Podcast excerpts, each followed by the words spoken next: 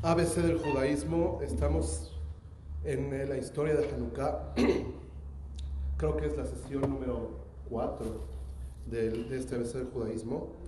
Eh, el contexto sociocultural de la época, ya lo explicamos, explicamos que había un conflicto interno dentro del pueblo de Israel mismo, había los judíos helenistas que estaban empujando para que el pueblo se asimile a las costumbres o a los hábitos de los griegos.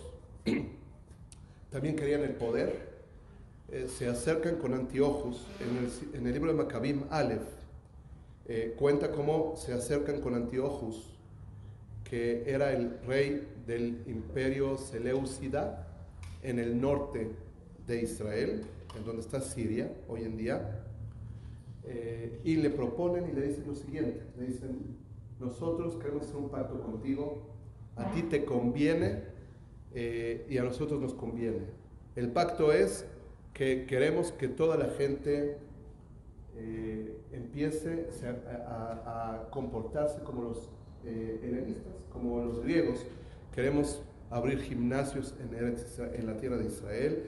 Queremos que la gente empiece a conocer la cultura para que la gente tenga más empatía, se identifique más con el imperio griego. A ti te conviene porque eso va a provocar que la gente pague los impuestos de una manera más este, pues, aceptada y que tú puedas tener más acceso a, tener control dentro de la tierra de Israel.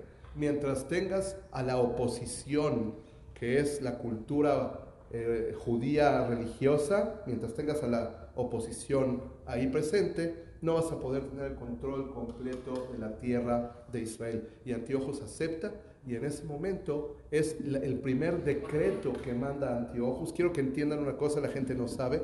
Los decretos de Antiochus no fue un solo decreto, hubo varios decretos, ¿ok? Por lo menos dos decretos de Antiochus. El primer decreto, que todavía no tenía eh, ninguna implicación de persecución, fue en ese momento. Y manda una carta, manda mensajeros diciendo, a partir de este momento la gente debe de cumplir con los estatutos, con las leyes de, eh, la cultura eh, nuestra, de nuestra cultura, de nuestras creencias. Eh, todos tienen la obligación de hacerlo. No había ninguna implicación en ese momento, pero esa fue la primera oportunidad que se tuvo de empezar a cambiar las costumbres del pueblo judío. ¿Y tienen que saber esto? ¿Quién fue el culpable de que Antiochus haga eso? Judíos judíos que convencieron al imperio, al rey del imperio, para que se haga así. O sea, nosotros fuimos los culpables de que se hagan estas, estos desmanes dentro de nuestra cultura, ¿no? Así comenzó. Eh, posteriormente, eh, Antiochus decide ir a guerrear contra eh, el imperio Ptolomeo de la dinastía de Ptolomeo que se encuentra en el sur, en Egipto. Va a conquistarlos, tiene éxito y de regreso a Jerusalén se le ocurre entrar a saquear Jerusalén. Se mete a Jerusalén, saquea Jerusalén, se lleva todos los utensilios de Betamikdash de oro y de plata, la menorá, el shulhan, los mizrakot, todos los, utensilios que utilizaban para hacer las ofrendas en el Betamikdash, había cucharones, había platones, había todo, todo lo que había en el Betamikdash, que todo era de oro, plata o, bronce, se lo lleva eh, eh y en ese momento todavía no coloca ningún tipo de eh, ídolo dentro del Betamikdash, simplemente saquea las, las eh, bóvedas y los tesoros del Betamikdash y se lo lleva todo. Y en ese momento hace matanzas en Jerusalén, y persigue a la gente. Y en ese momento eh, es cuando hace el segundo decreto. Eh, el segundo decreto que dice todo judío que, que cuide los estatutos de la Torah es, tiene pena de muerte. Eso fue dos años después, dos años después de, esa, de, del primer decreto, ¿ok? Y en ese momento, el día 15 de Kislev, pone un ídolo dentro del Betamikdash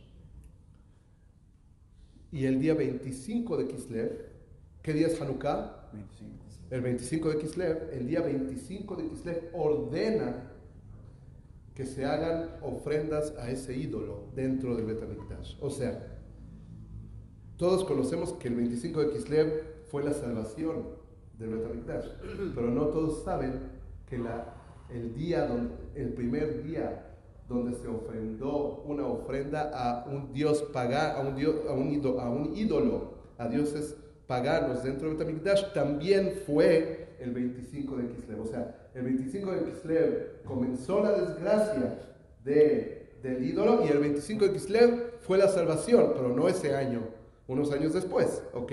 Pero fue el 25 de Kislev sucedió también la tragedia.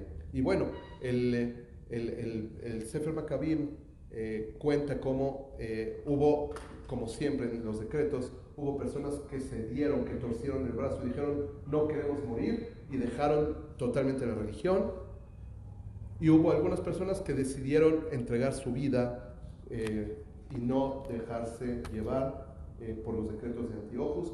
Ahí cuenta cómo Antiochus puso un, este, eh, construyó un fuerte frente a Jerusalén para atacar a las personas y matar desde ahí a gente, a los Kohanim, a, a las personas que se les ocurriera o que quisieran ellos matar.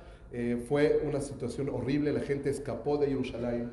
Fue una situación, no, no nos imaginamos, fue como una destrucción del Betamikdash literalmente. O sea, eh, hay ídolos, ya no tenemos servicio en el Betamikdash. Decreta Antiojos en ese momento que todos lados se deben de hacer eh, sacrificios a, a, sus dioses paganos y eh, la gente que quiere cuidar la Torah de las mitzvot tiene que escaparse a vivir en cuevas para poder hacerlo.